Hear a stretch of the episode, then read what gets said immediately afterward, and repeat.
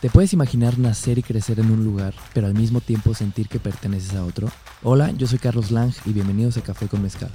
En el episodio de hoy tenemos como invitados a Alejandro y a Stefan, mejor conocidos como los hermanos Gutiérrez. Los hermanos nos cuentan cómo fue vivir en Suiza y al mismo tiempo sentir que pertenecían a América Latina y cómo fue también transformar ese sentir en música. Acompáñanos con un café o con un mezcal o mejor con los dos mientras escuchamos las historias de estos dos grandes hermanos. Queridos hermanos, sean bienvenidos a Café con Mezcal, el podcast donde el café pone la plática y el mezcal la pone mucho mejor. Mm. El día de hoy tengo unos grandes músicos que me estoy muy emocionado de tenerlos aquí. Primero que nada, tengo que regresar esto. Que ayer me lo robé de su show. Ah, ya, ok. Gracias. Gracias. Pasa que, que creo que es muy de nosotros los mexicanos que llevamos cazándolos un buen rato, ¿no? Porque ustedes son como una estrella fugaz que nomás viene a México, toma un, toca un día y se van. Mm. Como que vienen, vienen muy poco a México, ¿no? O sea, están viniendo cada vez más. Sí, sí. Bueno, sí, tenemos la, la suerte de poder venir. Regresar cada vez más, ¿no? Exacto que es un llamado al nivel personal, también al nivel creativo, ¿no? Tenemos amigos de aquí como Adán, nuestro representante, y desde ahí empezó como este proyecto y siempre hubo ese llamado de México. México los quiere, ¿eh? Sí, a mí me encanta este país, la cultura, la comida. Yo me siento como en casa. Y que ahora, que mucho más que la gente nos está persiguiendo por la música, es un regalo de verdad nos sentimos muy felices, muy agradecidos de poder compartir y dar como algo de, de regreso a la cultura mexicana, porque nos inspiró mucho en el proceso creativo, en el álbum Hijos del Sol. Sí. Sí, y... Te me estás adelantando mucho porque yo me quiero al principio de su historia. Solo te voy a dar un overview ¿no? de, de, que podemos hablar. Bien, me gusta comenzar siempre eh, todos los podcasts teniendo a los invitados presentarse como normalmente se presentan ante a una audiencia que no los conoce todavía. Mm. Entonces, ¿cómo, ¿cómo se presentan ustedes? Pues nosotros siempre nos presentamos. Nosotros siempre nos presentamos que. Bueno, gracias por tenernos aquí. Les presento a mi hermano Alejandro. Yo soy Estefan y nosotros somos los hermanos Gutiérrez. Así comenzamos cada vez. Bien, bien, bien, Me encanta porque em, tienen como, como decías, como, em, o sea, un, amigo de, Los Ángeles que lo escucha mucho, hoy le dije que no son mexicanos y no me lo mm. podía creer.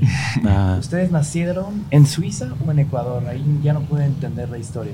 Ah, no pasa nada, en Suiza. Bien. Sí, nuestro papá es suizo, ah, nuestra mamá es ecuatoriana y nosotros nacimos y crecimos en Suiza, sí. Pero para nosotros es un orgullo de, que la gente piense que somos mexicanos. Al menos a mi hermano, todo el mundo dice que él es de aquí. Se parece a, ¿cómo se llama? Al, el, el, el, ah, Pancho ah, pero me, imagino el bigote nomás, ¿no? Zapata, ¿no? Zapata. Zapata. Pero por el bigote, me imagino, ¿no? De la tierra es de quien la trabaja y también tenía otro dicho muy famoso que era prefiero vivir, morir de pie que vivir con mis ah, rodillas. Sí. Algo así, lo sí, un poquito. Exacto. Pero bueno, entonces comenzaron, ustedes nacieron en Suiza, pero ¿cómo comienza su formación musical? Porque sé que llevan ocho años con el proyecto Hermanos Gutiérrez, pero ¿en mm. qué momento, o sea, qué edad tenían cuando comenzaron a, a, a meterse en este mundo musical? ¿Es algo familiar? ¿O fue escuela? No, yo empecé a los 16 años a tocar la guitarra y me inspiré en mi hermano. ¿En tu eh, hermano? Sí. Eh, él fue el único que tocó el instrumento duro desde chiquito y tomó clases y él como que nos, nos acompañó a toda la familia con el sonido de la guitarra y tocaba unas milongas muy hermosas. A nuestra mamá siempre le encantó, hasta se puso a llorar cuando tocaba la guitarra. Y pues a mí siempre me gustó el sonido de la guitarra. Y luego él se fue a California por un año y extrañé a mi hermano y el sonido de la guitarra. Y empecé, y fue justamente la generación de YouTube y todos los tutorials, y me empecé a checar los videos. Y Aprendiste empíricamente. Exacto. O sea, el internet fue tu maestro. Sí, exacto. Eso fue a los 16 años. Sí. Y tú, estimado Stefan, ¿a qué edad comenzaste a tocar? Yo comencé como a los 10 años y comencé con la guitarra clásica y a mí siempre me encantó la milonga. ¿Sí conoces? ¿Te ubicas? Milonga no me suena. De Argentina. Ya. Es la música mm, clásica y pues es una influencia muy grande que, que en mi estilo lo tengo para, para tocar, sí.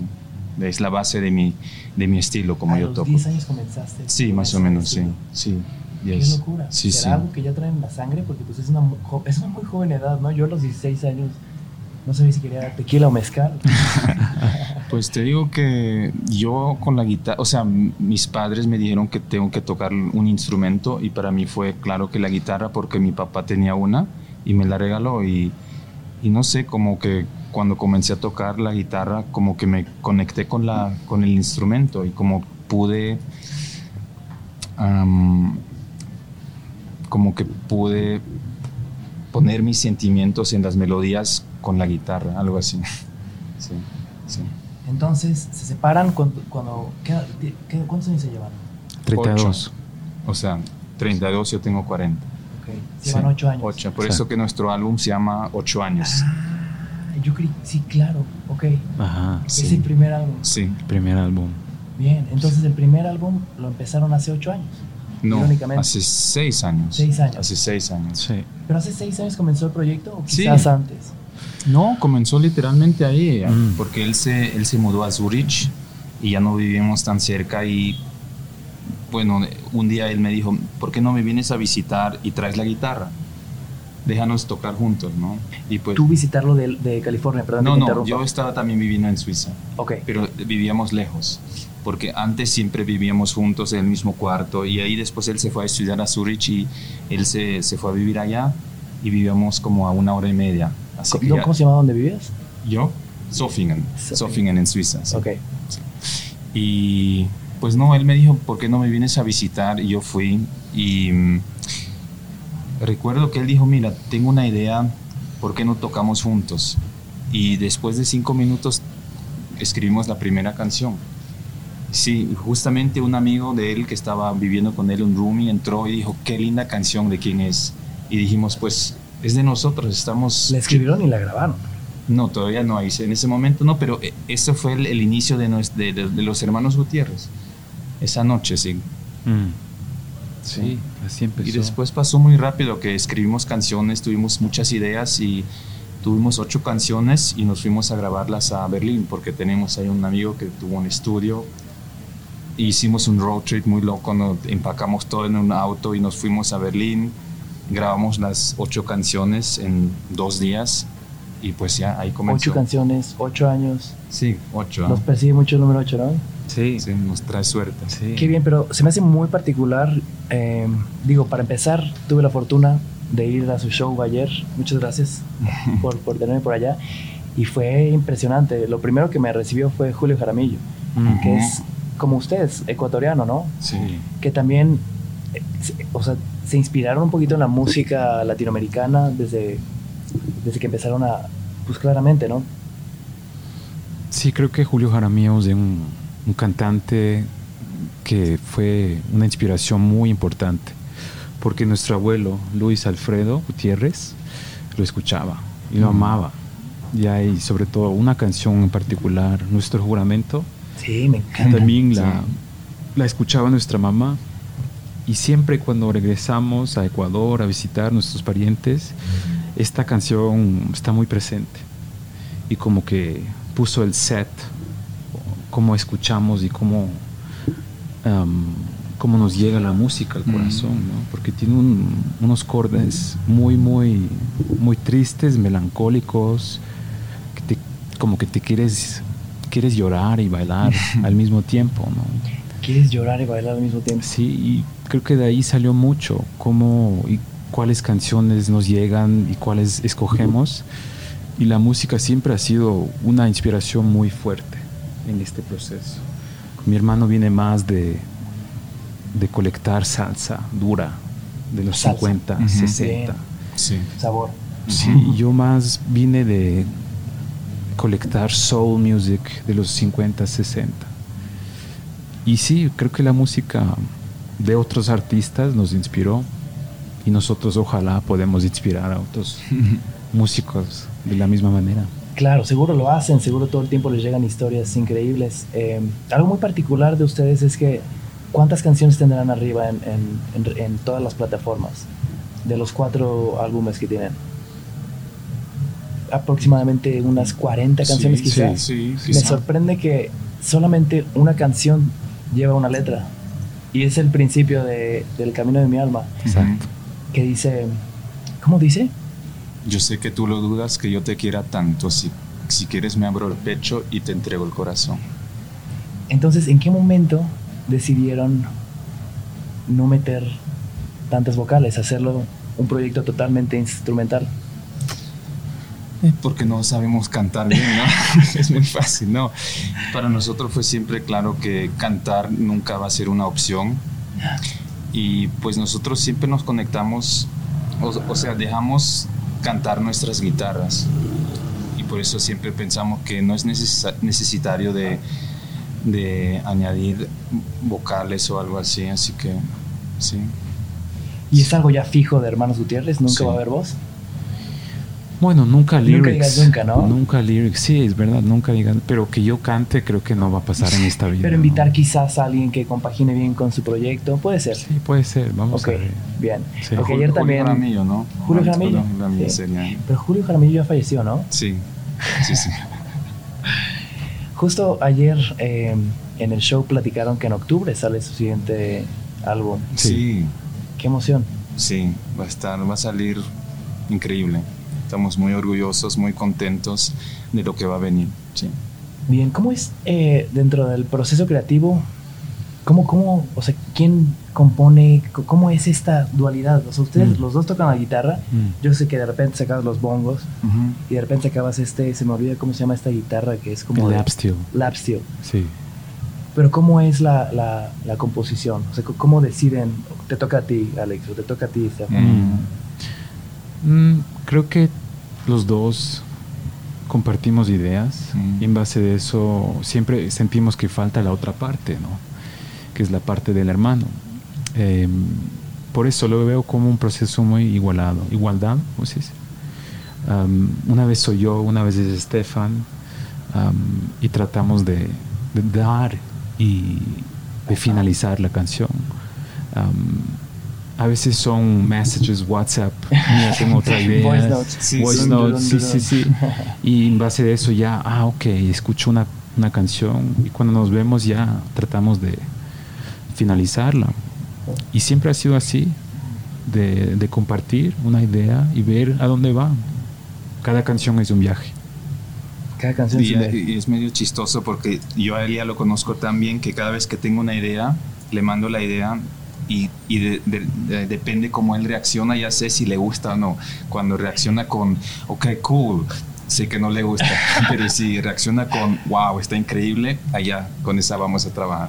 Bien. Sí, Sí. nos conocemos muy bien, así que ya. Qué locura, es que no, no, o sea, salvo Kevin Carl que les platicaba ahorita, Ujú. él también hace dupla con su hermano, pero Ujú. no hay tantos, tantos, tantos proyectos que, bueno, los quizás Gallagher, ¿no? Pero esos no son un buen ejemplo.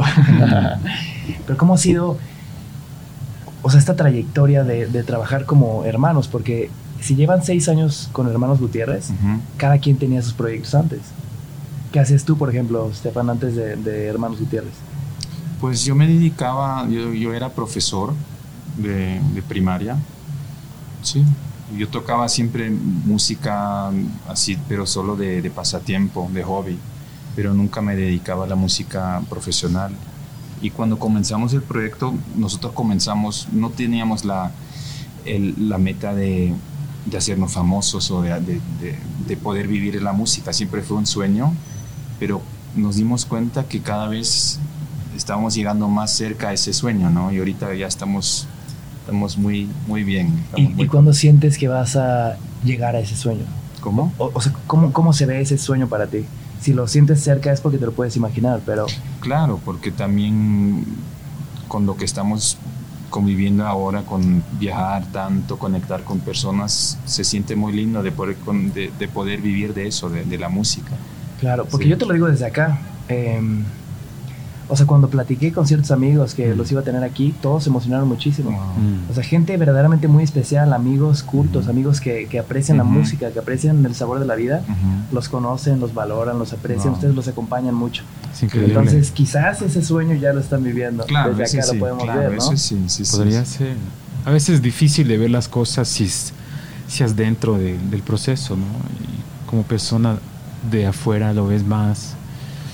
Y sí, a veces se nos hace difícil de, de verdad realizar cómo estamos viajando con la música, ¿no? No para, ¿verdad? Sí, y es increíble porque nunca fue la intención nuestra de, de poder viajar y no tocamos porque quisimos reconectar como hermanos, Mm. de estar juntos y no y eso eso eso fue y no es que nos sentamos en una mesa y mira este es el plan este es de nuestro business para las próximas Ujú. temporadas y por eso mucho más es overwhelming de estar aquí y llenar una iglesia, un venue y que la gente está ahí con los ojos cerrados, como en meditación, teniendo su propio trip, Ujú. ¿no? También como dices, personas cultas así que aprecia. No fue nuestro nuestro goal. Ujú. Bien, y ya se está eh, manifestando. Sí. Justo ayer algo muy particular que vi en su show. Normalmente, yo creo que es de la escena creativa de la Ciudad de México. Me toca llegar a una fiesta y quizás ya conoces a mucha gente. Ah, Pero ayer no conocía a nadie y toda la gente era diferente y toda la gente Mm. era su ropa. o sea, desde el, la primicia cuando me llegó el correo de que tenías que traer como un outfit un poco Mm. charro, mexicano, se me hizo bastante particular. Entonces, ustedes también nos están presentando mucho en, en- en foros muy convencionales. o sea, no estuvieron ayer en el Blackberry, no estuvieron ayer en el... Estuvieron en la iglesia. Sí. Entonces también están haciendo las cosas diferentes, ¿no? Ujú. Eso es también parte del proyecto. Sí, eh, creo que estamos aquí trabajando con, con nuestro amigo Adán, que, que quiere hacer las cosas de otra manera, poniendo sus reglas. Y eso nos encanta. Escogiendo venues que van con la visión que tenemos, con el sonido. Y por eso este camino que estamos viviendo con él, de escoger los venues que van, am, sí, nos, nos fascina. Y es un, es un regalo tener a gente que te entiende y que sabe lo que quieres transmitir y hacerlo real. ¿eh? Y pienso que también no es que queremos solo tocar un concierto, sino queremos crear una experiencia. Y Adán nos acompañó en ese, en ese camino desde el primer momento. Él fue el que nos trajo a México. Y pues sí, depende mucho de Adán, de, de- de- de lo que está pasando aquí. Así que le tenemos mucho Qué cariño. especial. Sí. Me toca ir a muchos shows todo el tiempo, pero nunca, nunca, nunca había visto que en pleno show el artista le diera gracias a su manager. ¿No? Entonces, Se me hizo muy especial, ¿no? Mm. Nunca, Pues- nunca, nunca. Entonces, chido, chido. Es que lo lindo es que también no, no, lo- no lo tenemos solo como manager, sino como, como amigo, como hermano, ¿no? Sí. Es muy lindo que con todas personas que nosotros trabajamos conectamos como amigos. Es muy lindo que, que se siente eso, esa amistad, ese, ese respeto y que lo que sigue, el trabajo y, el, y, y todo eso que, que viene, que es natural y que, que no está forzado. Pero sientes que esa hermandad la comenzaron a sentir cuando les tocó venir de regreso a Latinoamérica? ¿O también lo sintieron eso un poco en Europa, en Suiza? Pues la, cultura en Suiza sí es diferente, pero también hemos trabajado con muchas personas que siempre ha fluido increíble. Sí, creo que mucho depende también que nosotros tenemos la visión, lo que queremos, y, y así que para los, las personas que trabajamos juntos es más fácil, ¿no? Porque todo, de nos- todo lo que hemos creado nosotros, el, el branding de Hermanos Gutiérrez viene de nosotros. Sea el cover, el, el- los logo. fonts, el, el logo, las fotos, todo es de nosotros, los nombres. Y pues sí, o sea, eso sí se siente que nosotros somos el, como se dice, the source, ¿no? La raíz La raíz. y la semilla también. Claro, claro. Te brinqué, discúlpame Alejandro, pero no me quiero perder esta parte de la historia. ¿Qué hacías tú antes de Hermanos Gutiérrez? Yo me dediqué a la gastronomía.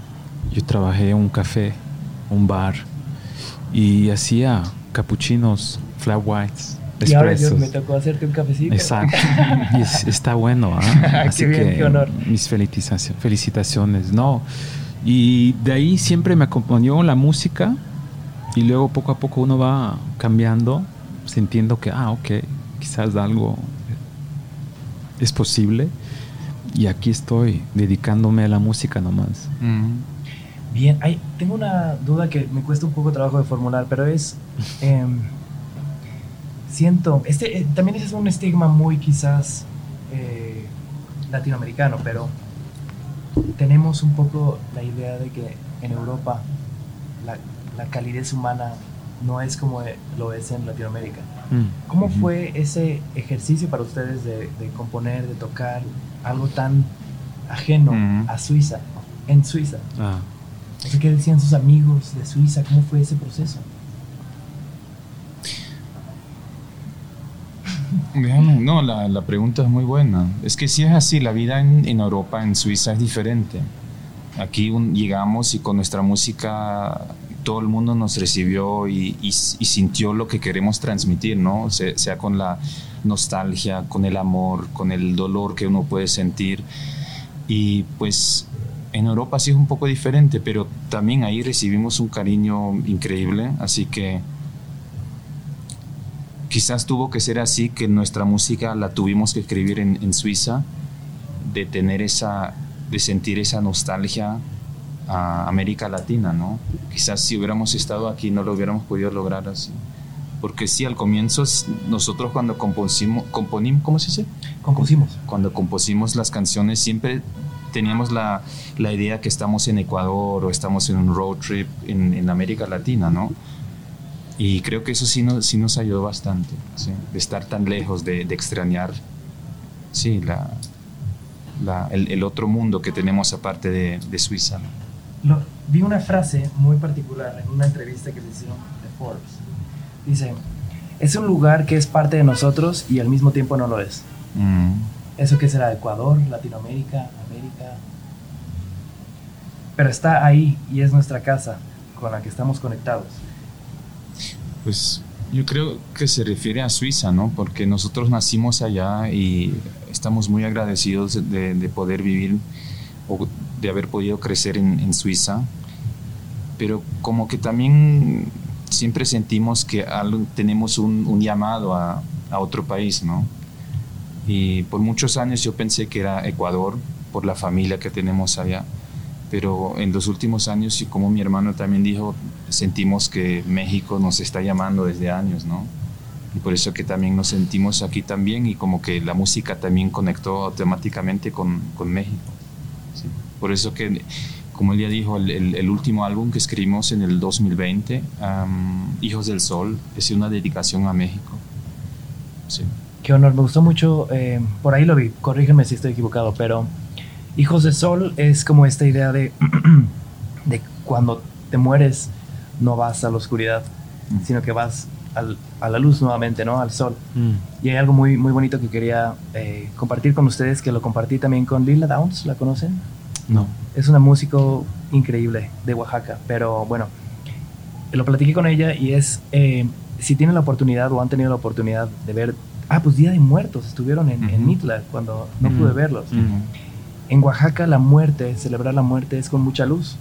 Si vas tú a un panteón te tocas en pasuchil, que es esta flor naranja que tiene mucha vida, mucha, mucho fuego. O sea, como que la muerte no es oscura, la muerte es muy viva, aunque la noche sea muy oscura, como que ahí se combate. Y, me recuerdan mucho también, eh, el primer episodio que tuvimos en, Café con Mezcal fue con Lila Downs, y ella tiene una canción, la más famosa de todas, que, tiene, que lleva de nombre La cumbia eh, del mole. Y empieza contando, cuenta que en Oaxaca se toma mezcal con café. Mm. De ahí el nombre del show. y de ahí la oportunidad de, poder tomar café con mezcal con ella. Pero esa canción la escribió cuando ella vivía en Nueva York, mm. cuando ella extrañaba a México, cuando ella tenía esta, como dicen en, portugués, ¿no? esta saudade, este extrañar tanto a tu, a tu origen. Pero se me hace mm. muy, muy interesante que ustedes nacieron en Suiza, entonces les tocó viajar mucho cuando eran pequeños, ¿no? A Ecuador. Sí iban muy seguido. Sí, muy seguidos. Fuimos a visitarlos, nuestros parientes ahí en Playas, Ecuador, que queda justamente en la playa, en el mar.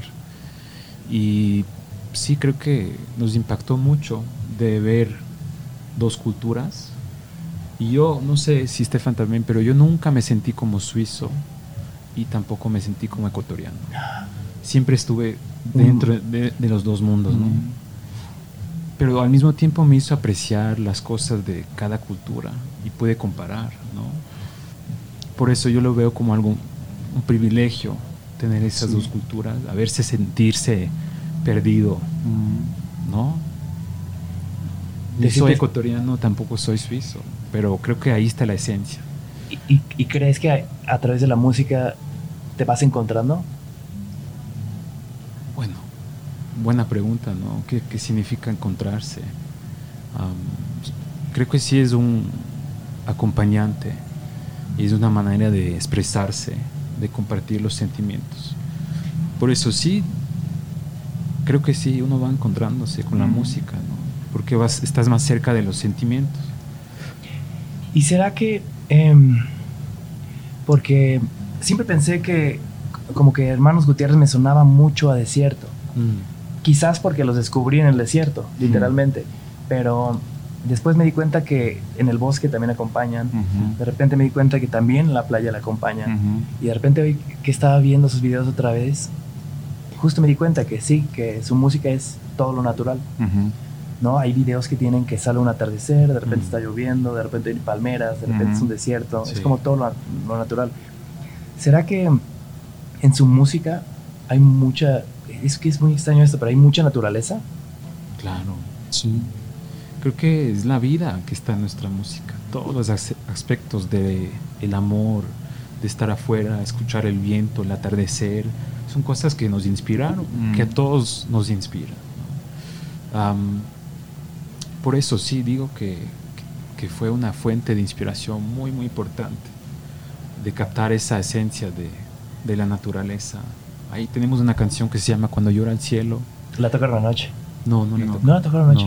No, pero, o sea, siempre hay esas referencias a, a, la naturaleza, mm. totalmente. Es que eso también es muy interesante porque ¿qué, ¿qué, viene primero? ¿El nombre de la canción? ¿El sentimiento? Ah. como bien lo dijiste, eh, ustedes hablan a través de sus guitarras, pero de repente un día es como queremos componer algo que hable de venganza. No. ¿O cómo es? ¿Cómo es? ¿Cómo es? No, así no es. Siempre viene primero la melodía. Nunca viene primero el nombre. Vamos, tenemos, no sé qué, tenemos un nombre y vamos a escribir una canción. No siempre es primero la, melodía, la canción. Y a veces no, está claro que la canción se va, se va a llamar así, pero a veces también nos cuesta y tenemos que buscar, buscar el nombre y, pues sí, con el último álbum sí tuvimos que, buscamos mucho los nombres. Sí, pero ¿El álbum que está por venir? ¿O el último álbum que sí, okay. sí. Entonces fue, fue un poco complicado. No fue complicado, fue, el proceso fue diferente, que también fue interesante, pero a veces las, los nombres caen así, está ahí. Por ejemplo, Esperanza fue, ya, esa es la canción, la escribimos en, justamente en el lockdown del, que fue noviembre del 2020, mm. ¿no?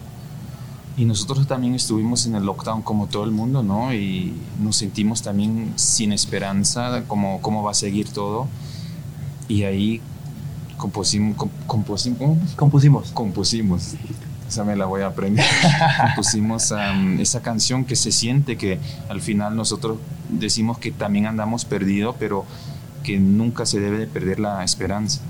Por eso que la canción al final como que abre, como que te da más fuerza y a mí me encanta ahí al final el outro de, de Esperanza. Es muy lindo también para tocar en vivo, mm. siempre es muy especial. ¿Cuál será la canción que más trabajo les ha costado eh, titular? De encontrar el nombre.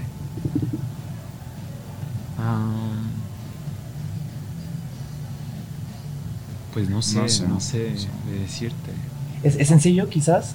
O sea, está la formación de, de, las melodías, de repente se complementan, ya queda un poco la señal y es como qué les hace sentir esa canción o de qué va un poco el disco. Es que es un proceso que es muy abstracto, ¿no? Mm, traerlo de repente a papel y a mm, totalmente. Es, Totalmente. está muy buena la pregunta, verdad. Creo que, sobre todo cuando estamos trabajando en un álbum, va todo pieza por pieza ¿no? y se completa con el tiempo. Y no lo veo como algo muy conceptual, lo veo más como un viaje. ¿no? Tenemos una melodía, de ahí como sientes una sensación siempre. A veces te sientes en la naturaleza y la nombras del desierto. O sientes como algo más espiritual y le dices hijos del sol. O sientes o ves o escuchas un sonido como en Western Bronco que tiene como un ritmo de un caballo. Y antes de eso estuvimos en una parte aquí en México, Lagos de Moreno, en un rancho. Y sí, recordamos ese caballo, un caballo salvaje, pero nos gustó más la, la, la expresión en inglés, Western Bronco. Así que de ahí, sí ves, es, es, un proceso... Muy flexible, ¿no? Exacto, uno se inspira de cosas que uno ve, de ahí sale el nombre. Mm. Bien, y les tengo una pregunta muy extraña, pero le he preguntado mucho y cada vez me sorprende más la respuesta. ¿Han tenido la oportunidad de, de transformar un sueño en una canción? ¿O les ha pasado que sueñan que están componiendo una canción y se despiertan con la melodía? Y se los pregunto porque hemos tenido aquí muchos músicos invitados que hay una canción que se llama Hasta la raíz de Natalia Lafourcade. Esa canción la compuso Natalia Lafourcade con eh, Leonel García. Y Leonel García estaba muy atorado con esa canción y la soñó. Se despertó, la escribió, la compusieron y quedó. Y es, es una locura esa canción. Entonces por eso les ha pasado que, que, que intentan transformar los sueños. A mí nunca me pasó así, como que estoy soñando, de ahí sale una canción. No, lamentablemente, aún no. No, a mí tampoco, pero lo que sí sentimos los dos es que a veces nos llegan las melodías, o, sea, sabemos que mira, aquí falta la melodía o aquí falta esto, y pues de, de, un momento al otro como que llega la melodía y a veces tampoco sabemos de dónde salió, ¿no? Porque por ejemplo, hay El Camino de mi Alma, una canción que la melodía, por ejemplo, a mí me llegó así yo no sé cómo comencé a tocarla así y ahí estuvo. Y a ti también, a veces como con, las, con la lap steel, mm. a veces, por ejemplo, en Hijos del Sol también, como que no sé de dónde él saca esa, esa melodía. Y lo, lo, interesante es que yo siempre me doy cuenta, algo hace falta, ojalá que él, la, que él venga con la idea, con la melodía. Y siempre viene. Y siempre viene. Y es muy fácil porque él dice, mira, esto es lo que escucho y para mí siempre ya está hecho, eso es. Sí, muy interesante. Hablando del camino de mi alma, e, ¿esa primera frase de dónde es? ¿O quién es? Es un, uh, es un lyrics de Julio Jaramillo, pero la, la dice un poema ecuatoriano. Y estuvimos en Berlín y fue como una, una decisión muy espontánea de... Hay que ponerla. Hay que ponerla. Mm. Y no, no la pensamos demasiado. Qué especial, porque es la única canción que Sí, tiene un, sí, una sí. lyric. Oigan, pasamos a la segunda etapa. Y ya Ajá. casi para acercarnos, pero no encuentro. ¿Dónde dejé nuestra taza de café? ¿Alguien me puede echar la mano si puede Acá, verse en la ¿no? cocina? No, pero es que tenía el, un- el americano que, que, que armé para que probemos este café con mezcal. Que les tengo que compartir. El café con mezcal es. Se utilizaba ese mero. Muchas gracias. Gracias. Eh, lo tomaban mucho en funerales. Ah, Mm. café y Y la mezcal. idea era no dormir, no perder el ánimo también. Wow. A mí no me, no, no me pasó en un funeral, pero eh, un día, ¿saben qué es? Que claramente saben que es una cruda. Un día me desperté muy crudo en Oaxaca y tenía que tomar fotos. Y eran las 5 de la mañana, a punto de que saliera el sol, y llegó el maestro mezcalero y me dice, ten, tómate esto. Yo dije, ah, café, me va a salvar la vida. Le di un trago y era, wow, café con mezcal. Es muy común antes del desayuno probar Wow. café con mezcal para comenzar sabía. con- No esto es total, esto es Tomás Café. Es café de Oaxaca. ¿Cómo, es, ¿Cómo ha sido su experiencia con Oaxaca? Pues sí, para ¿En la mí tocada? es místico, en general. En general, sí, no, muy místico, muy hermoso, muy, muy rico culturalmente. Eh, pero aún no descubrí tanto Oaxaca. Sí, yo tampoco. Es una meta que tenemos. De ir y pasar más tiempo ahí. Porque me platicabas hace un momento que ahora les toca viajar como locos, ¿no? Entonces, eh, ¿existe todavía ese, ese momento en el que se dan un espacio para conocer las ciudades que visitan? En las giras no, pero siempre hay tiempos de vacaciones y ahí es como que puedes escoger dónde quedarte por, un, por unos días, seguramente. En Instagram les mandé un mensaje preguntándoles qué tipo de mezcal les gustaba. Y se me hizo muy, muy, muy particular su, su respuesta. Me dijeron, nos gusta el mezcal que no sepa a fuego. Ah, O sea, ese fui yo. No, no sabía cómo, cómo explicarlo bien, pero a mí no me gusta, me gusta el me- mezcal que sea fuerte, pero que no te, no, no sé cómo se, es que no sea muy, ¿cómo se dice? Es que ti- tienes toda la razón. O sea, hay mezcal que sabe a fuego, que sabe a, humo, que sabe a... Y el problema es que yo creo que casi todo el mezcal, salvo el de quizás eh, Guerrero, Ujú. te va a saber a fuego. Ujú. Porque dentro del proceso del mezcal es meterlo en un hoyo Ujú. en fuego, claro. en, con piedras que están ardiendo por dos días o un día. Entonces, es difícil. Pero les traje mezcales que superan un poquito a fuego. A mí sí me gusta. ¿El que- fuego te gusta? Claro, porque como dices, ¿no? Es parte del, del, del mezcal, ¿no? Del ¿Y si proceso. saben esta, esta idea también de que el- un muy buen mezcal viene en garrafa de plástico? Ah, Porque esto significa que te metiste al pueblo, que Ujú. llegaste con el maestro mezcalero y que no te vendió toda la Claro, etiqueta y claro. todo mm. y demás. Bueno, esto es, eh, yo me voy a servir como un poco más que ustedes porque quizás yo tengo ya, digo, el show se llama Café con Mezcal, ¿no? Mm. entonces Yo, el mismo me tienen como que tú, decir, el mismo ¿sí? como tú. Bien. Sí, Llevamos aquí una semana full de mezcal. sí. Sí.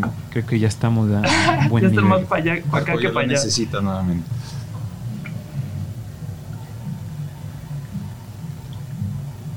Dicen que, siempre lo digo, pero me encanta, dicen que quien toma café de noche es porque quiere dormir poco y soñar mucho. Ah, wow. Wow. ¿Cómo fue ese? ¿El que quiere? El que toma café de noche Ajá.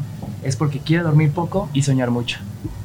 Wow. Hermanos, salud. Salud. Gracias. No, no, no, no, no, gracias Carlos, a ustedes. Qué honor tenerlos aquí, canales. Gracias. Hermano.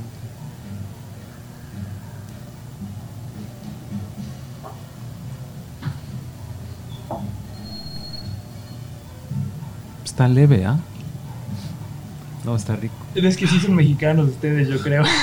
Está rico, ¿no? Está rico, Sí, ¿no? Me no. encanta. Sabe bien junto, ¿no? Sí. Como que es primera algo vez que... que... hemos probado. sí. Primera vez. Primera vez Aquí honor. contigo, Carlos. Qué honor, canal. Qué honor, vez, qué honor, qué honor, vez. qué honor, qué gusto, qué chido. Pero en verdad sí es como un sabor que pareciera que fue hecho para estar junto. Mm. Porque el mezcal siento que termina funcionando como un. como un. como un endulzante. Es que sí me lo, tienes que tomar un poco de acá. Como de este lado. Pero Ándale, sí sí. regué. Pero también está muy peligroso este, como que podrías hacerlo desde las mañanas, ¿no? Y Sí. todos piensan que, ah, está Ah, está tomando, tomando tomando café. café, ¿no? Trae su termo con café y Sí, de yo me lo voy ya a echar estás. acá. Dale, hermano. Sí. Como que este, esta taza me gusta más. Bien, eh, dentro de todo este rollo, tengo eh, una relación bien chida con mi papá. Entonces, te estaba platicando que estaba muy emocionado que ustedes iban a venir. Mm. Y, y sabía por dónde quería llevar la plática, sabía qué cosas quería preguntarles. Pero dije, pa, siento que algo me falta preguntarles. Y me dijo muy sencillamente, pregúntales por qué quieren tanto a México. Y fue como, claro, ¿por qué le dedicaron a México un álbum de nombre Hijos del Sol? Hasta por ahí lo dijeron. Los voy a parafrasear. Eh, en, en la misma o en alguna otra entrevista que los encontré, dijeron, en los últimos discos permitíamos que el oyente eligiera su destino, pero ahora los llevamos con nosotros a México.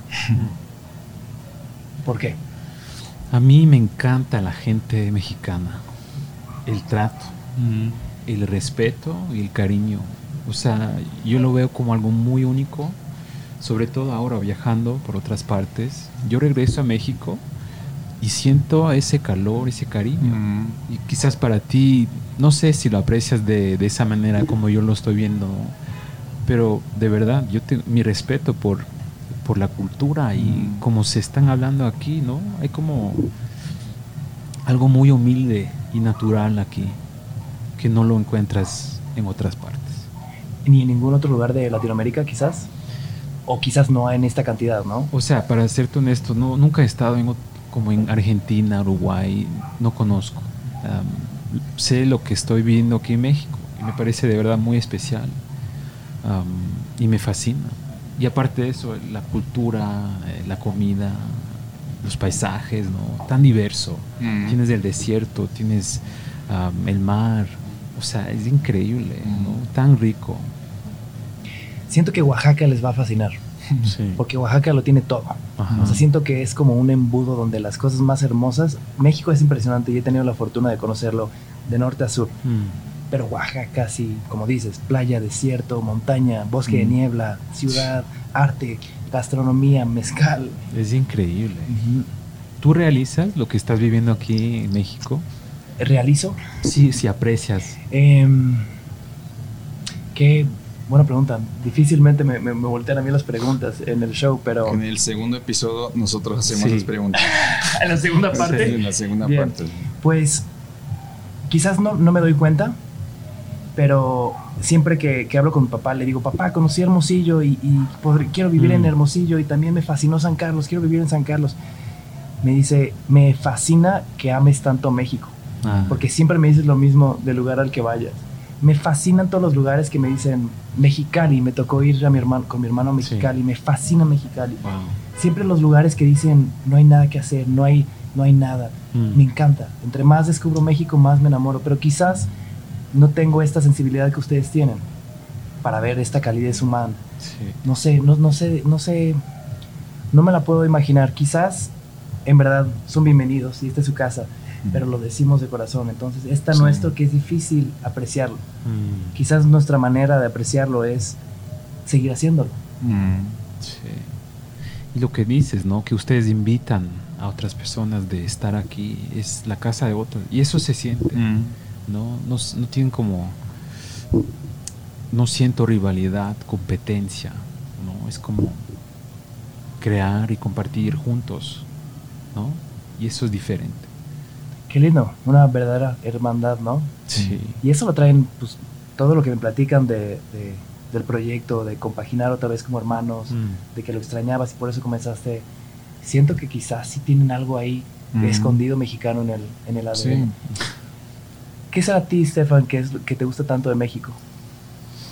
Pues casi lo mismo que dijo Alejandro, que se siente como estar en casa.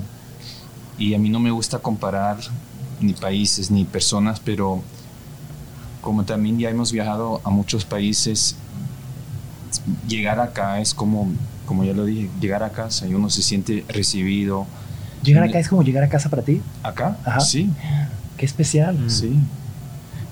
Y yo no conocía, yo recién tengo como dos años que estoy viajando a México. Yo antes no tenía la posibilidad. Cuando estuve en, en California, estuve una noche en Tijuana, pero no me gustó. Una noche salimos. Y de ahí nunca más tuve la posibilidad de venir a México y tuvimos el concierto el 14 de febrero. En Tijuana 12 otra vez. no, eh, en la ciudad, Ajá. justamente antes del lockdown. Y vinimos y tuvimos ese concierto y con, la, con el primer tono que tocamos, todos estaban, wow. Y nosotros sentimos eso y creo que ese fue el momento donde yo también me enamoré de México. Como que sentí, wow, that's it. Muy lindo, sí. ¿Y considerarían venirse a vivir a México? Sí. Sí, yo Sí. ya estoy buscando DEPA aquí. ¡Qué chido! Claro. ¡Qué bien! Sí. ¡Qué emoción! Sí. ¿Y escogerían Ciudad de México para vivir? De base, sí. Sí, claro. sí. Sí. ¡Qué especial! Ajá. Hay algo muy particular. Hubieron dos cosas que me encantaron del show de ayer, que me brincaron. Mm. Eh, número uno fue que siendo instrumental, pensarías que normalmente pues te sientas y, y observas y Mm. ya. Ujú. Pero estábamos todo el público parado bailando. Mm. Y yo dije, wow, estoy bailando. Y de repente estaba agarrando ritmo y de repente me di cuenta que iba al mismo ritmo que ustedes, ¿no? Eso fue lo primero que me sorprendió. Como que sabían como... Y, y todos estábamos bailando, como la misma... Y el segundo fue esta relación del público digitalmente con redes sociales con ustedes. Rara vez vi a alguien que sacara un celular Mm. y de repente grababan una- un fragmento y lo guardaban Ujú. como que estoy muy acostumbrado a ver, a no poder ver por la Ujú, cantidad de celulares claro. que hay. ¿A qué creen que se deba que la gente no quería estar en su celular? que creo que la gente se está dando, las personas que vienen a, a los conciertos quieren tener una experiencia, no quieren tener un concierto normal, común, sino quieren tener ese viaje con la música, con nosotros. Y creo que si te dejas llevar, vas a tener una experiencia muy linda, que tienes el viaje a tu, a tu alma. Sí. sí yo veo las redes sociales como una forma de distracción, ¿no? Creo que ahí va, que la gente no se está ahí, presente. Yo saco mi celular cuando estoy aburrido, quiero hacer un post, no sé, cosas así como medias raras, ¿no? Pero cuando estás presente no piensas en esas cosas. Y quizás con eso la gente, con nuestra música, que también es un regalo, que se siente ahí en ese momento conectado con nosotros, con el ritmo, con la melodía. Y cada uno tiene su trip, que nosotros, o sea, yo lo veo. Veo a la gente y tienes los ojos cerrados y cada uno está en su mundo. Y eso me encanta, de verdad. Yo en ese momento me siento tan feliz de estar ahí, poder compartir, que, que es lo máximo. Es estar presente, ¿no? Sin nada de distracciones. Por ese otro lado, ¿cómo es tu relación con, con redes sociales? Pues también lo veo igual que él. es algo bueno para, para tener un reach, ¿no? Y con un post y con algo puedes llegar a muchas personas, pero también es como hate and love, ¿no? Como que a veces es importante para hacerlo, pero a veces como que también al final no es necesario de, hacer todas esas social medias, pienso. ¿Tienen TikTok? No. no. ¿Van a tener TikTok? No, no, eso no. Es que me encantan estas preguntas porque yo no tengo TikTok. Ah, ¿Vas a tener? Bueno, el canal tiene TikTok. Ah, y, ha, ha, funcionado ahí muy bien. No creo que vaya a tener TikTok porque también comparto mucho en que las redes sociales son muy benéficas. Mm. Si tienes la claridad de quiero subir un post, quiero compartir que voy a tocar en la Ciudad de México, en tal lugar. O sea, cuando sabes qué vas a hacer, es bueno. Mm. Pero cuando no sabes qué vas a hacer y solo te metes ahí por... Te, es como un hoyo negro, siento. Que en ese hoyo negro es bueno de repente aventar noticias, ideas y que se queden ahí dando vueltas. Pero si te asomas lo suficiente te puede absorber un poco. Sí. Y siento que también la audiencia que me tocó ver ayer decían, yo no quiero que me interrumpa mi, celular.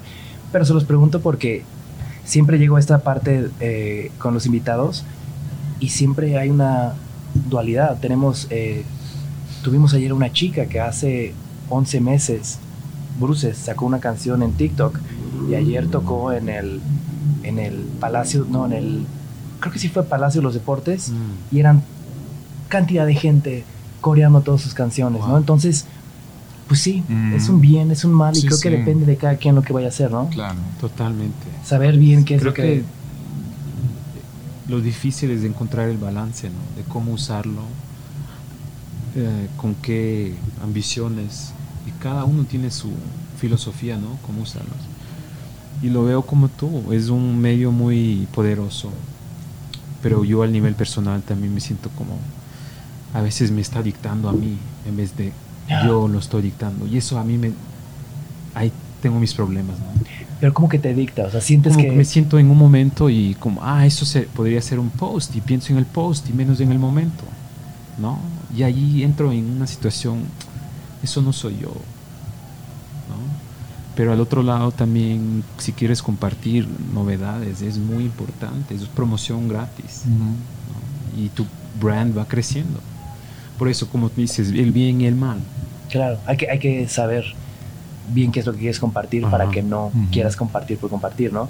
Porque también es muy extraño de repente meterte y ver tantas cosas. O sea, ¿qué, es lo que ustedes consumen? Cuando se meten, cuando estás aburrido, ¿qué, es, ¿qué es lo que consumes? ¿Qué, qué ves? O sea, ¿a quién sigues? ¿Qué, ¿Qué te mueve? Fotografía, músicos. A mí me encantan los memes. sí. Es mi, es mi tiempo para bajar, para no pensar. Me encantan los memes, sí. ¿Cuál fue el último meme que viste? Pues no sé, a veces los, los, buenos los bajo y los tengo ahí en mi colección, pero... Eh, eh, o sea, si no es mucho pedir, enséñame el último meme que guardaste en tu colección. Porque los memes también son muy latinoamericanos, ¿no? ¿O, es algo grande en Suiza? No, no tanto. Aquí hay un meme que hay una referencia con Suiza, ¿no? Imagínate en si en Suiza... Imagínate si vivieras en Suiza, te perderías eso. Exacto. Yo también los veo y me parece que el Internet es, es muy chistoso. A veces las ocurrencias que salen de ahí, como que te hacen Es demasiado creativo, te hacen ¿no? reír y dices, ay, ¿cómo, cómo, quién sale con ¿A esas quién ideas? se le ocurrió eso? ¿Quién es este meme master? ¿Y qué está haciendo ahorita? Sí. Como siempre que hay un evento o algo así y termina el evento y ya hay unos memes Sí. buenísimos, Sí, viejo. increíble. No. Qué difícil. Estoy buscando, ¿ah? Estuve ocupado. Oye, eh, se me hace muy particular que, que, que me dijeras que las redes sociales te distraen, ¿no? Porque Mm. me puedo imaginar que con todo este éxito que conlleva su proyecto, Mm. también de repente los empiezan a invitar a fiestas, Mm. a eventos, a cosas un poco más sociales. Ahí está, Sí. llegó.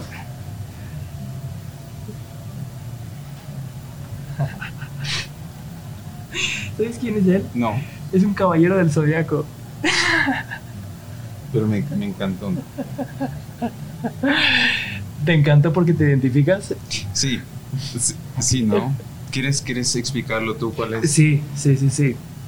Está, ¿cómo se llamaba el, el caballero del zodiaco que tiene el pelo eh, verde, que es como hermano de, de Fénix? Sean. Andrómeda. Está sentado viendo la. Está muy pacíficamente sentado. Es que nunca me había puesto a, a describir un meme en mi vida entera. Está sentado Andrómeda viendo las estrellas desde su casa y afuera dice: La persona gritando en el portón. Yo fingiendo que no hay nadie en casa. Siento que siempre que intentas explicar un meme Sí, no, funciona, no ¿no? funciona, Lo tienes pero- que ver. Ah, entonces. ¿Cómo, cómo batallan o, o, o se dejan llevar por la fiesta? ¿Si van a fiestas? No, No, para serte honesto. Porque es una distracción. No, creo que yo no conecto mucho en fiestas. Eh, no es mi mundo, para serte honesto.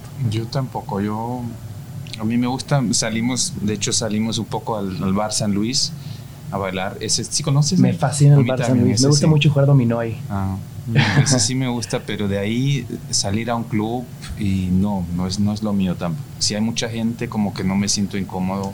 Me gusta salir a, a tomar algo, a, a practicar, pero, pero no a, a eventos grandes, no. Como ya estamos muchos en eventos de nosotros, como que en, en- en esas noches que no tenemos nada planeado, como que nos gusta más estar en intimidad, ¿no? Sí. Sí, eso sentí mucho Ujú. ayer en el show. Pero se- eh, siento que México, además de ser, de darles la bienvenida y ser caluroso, también es muy fiestero. Claro. O sea, esa banda es lunes, martes, miércoles, jueves, viernes, sábado, domingo. Y después de esa viene otra y duran horas y horas y horas. Entonces también prepárense. Sí, sí, claro. Estimados hermanos Gutiérrez, ¿qué viene para ustedes? ¿Qué sigue? Eh, mira, estamos este lunes.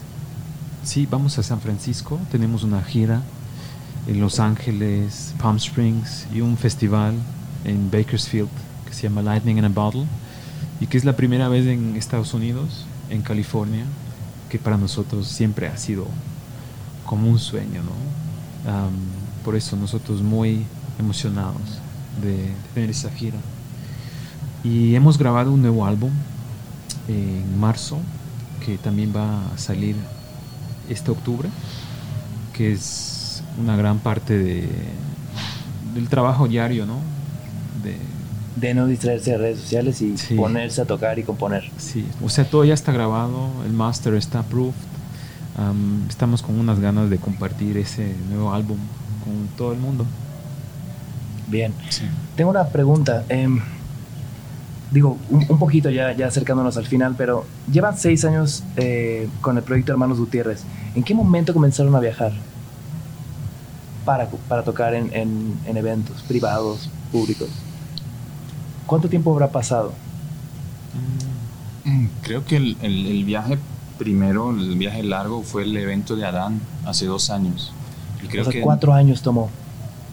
Sí, ¿no? Sí, Sí, más o menos.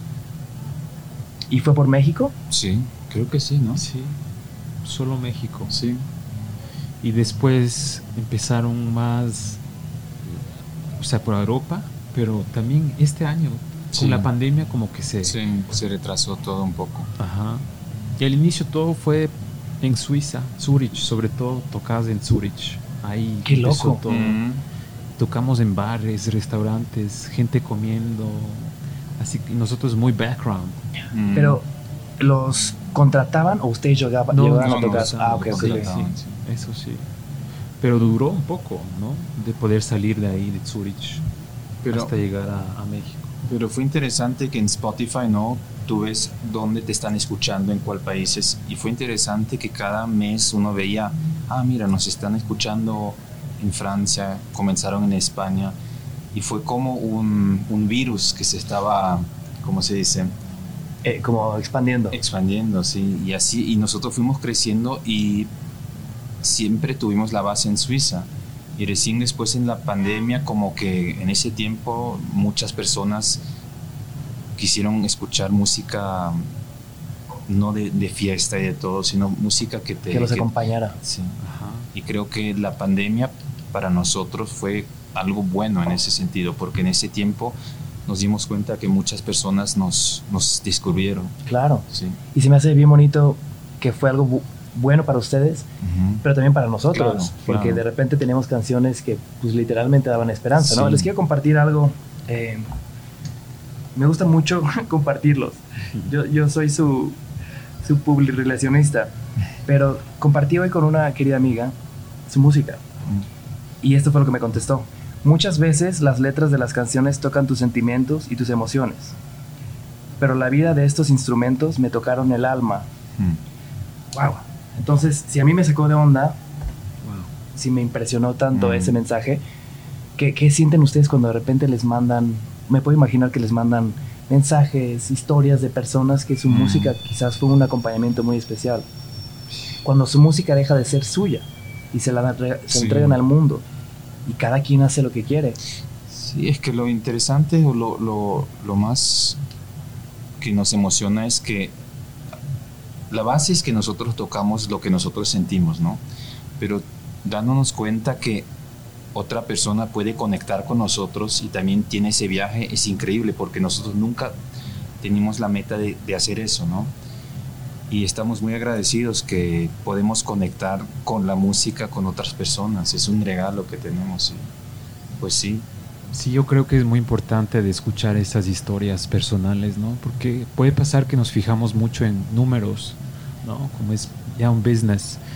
Pero si escuchas esas situaciones de la vida real, donde puede llegar nuestra música y el impacto de la música, creo que en ese momento sentimos que, wow, vale la pena de hacerlo, porque estamos ahí, en ese momento. Y yo cuando, me, cuando escucho eso, siento como que es lo que, tengo que hacer, crearle esa música para poder acompañar a gente. Mm. Claro, pero ¿sientes que de repente lo olvidan, ese propósito? Yo, sí, claro, puede pasar, totalmente. Sí, como dices, se me hizo muy bonito eso, porque justo lo platicamos ayer y es esta idea de dejar de ver números y comenzar a ver caras mm, o comenzar a escuchar historias. Mis estimados hermanos, hemos llegado a la última parte. Mm. Y si les gustó ese café con mezcal, les tengo mi mezcal favorito, si están dispuestos a compartirlo. Con mucho gusto. Ok. Este mezcal me lo mandó un muy querido amigo de nombre Omar, alias Oaxaquín. Mm. Cuando vayan a Oaxaca, los tengo que conectar con él porque él es quien los va a llevar por ahí. Este mezcal es un arroqueño que hizo CMI García de Miahuatlán, Oaxaca. Y me encanta esta idea porque el mezcal, no sé si servirles mucho o poco. Sí, igual que a ti. Bien.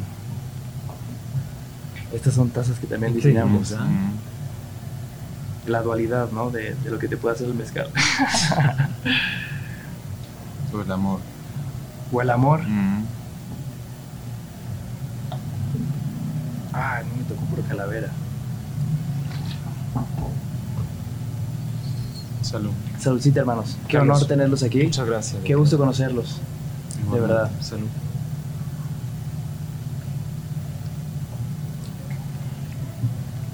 Uf. Sí. Qué bueno. Este así me gusta. Increíble. Wow. Bien, qué bueno. Qué bueno que les gusta porque entonces les va a gustar mucho el mezcal que les traje. Bien. ¿De qué parte viene ese mezcal? De Miahuatlán. De el comienzo de la... Eh, eh, no es la sierra todavía, no es la montaña todavía, mm. pero es camino a la sierra. Miahuatlán. Está delicioso, de verdad. Qué bien, es mi favorito. Y esta sí, en verdad, ya la guardo como casi, casi abajo de la cama, ¿no? Como, como esa botella que lleva 70 años añejándose. Hermanos, ¿algo más que quisieran agregar en este final? Em, algo que quisieran transmitir a las personas que lo están escuchando, que lo están conociendo. Yo sé que es una pregunta muy, muy ambigua, pero también abierta. Pues no, que estamos muy agradecidos que, que sentimos este cariño y que nos, nos sentimos aquí en México como en casa y que sí, que estamos muy contentos de, de, lo, que, de lo que está pasando y de, de lo que pasó. Sí, yo me junto a mi hermano, siento la gratitud más profunda por este momento de estar presente y gracias por invitarnos, Carlos. Sí. Qué honor tenerlos aquí, hermanos. Ah, tenemos un dicho que lo compartimos mucho a las personas que aman a México y que México también los arma. Es como, Alex, Stefan, hermano, ya eres mexicano. Lo decimos mucho. Para despedirme, les quiero compartir una frase más porque no me la puedo quedar yo. Esta frase es para ustedes. Hace poquito estaba eh, escuchando Abrazo de Rosa Mm. con una persona muy especial. Intentamos cerrar los ojos y sentir y ver cómo la, la música de... ¿cómo? Se llama Abrazo de una Rosa, ¿no? Abrazos de una rosa. Abrazos de una rosa. Entonces cerramos los ojos y, y escuchamos el abrazo de la rosa y esto fue lo que, lo que esta persona me dijo. Ahí les va. Eh, te juro que cierro los ojos y siento la unión de ellos dos. Wow. Se los regalo porque eso no es para mí, para quedármelo, es para ustedes. Y en verdad, hermanos, me emociona mucho, eh, me motiva mucho a intentar ser, a ser un mejor hermano, un mejor creador. Qué honor tenerlos aquí, de verdad, hermanos. No, Gracias por estar aquí. Gracias. Gracias. Hermanos Gutiérrez, gracias por vernos una vez más y nos vemos muy pronto.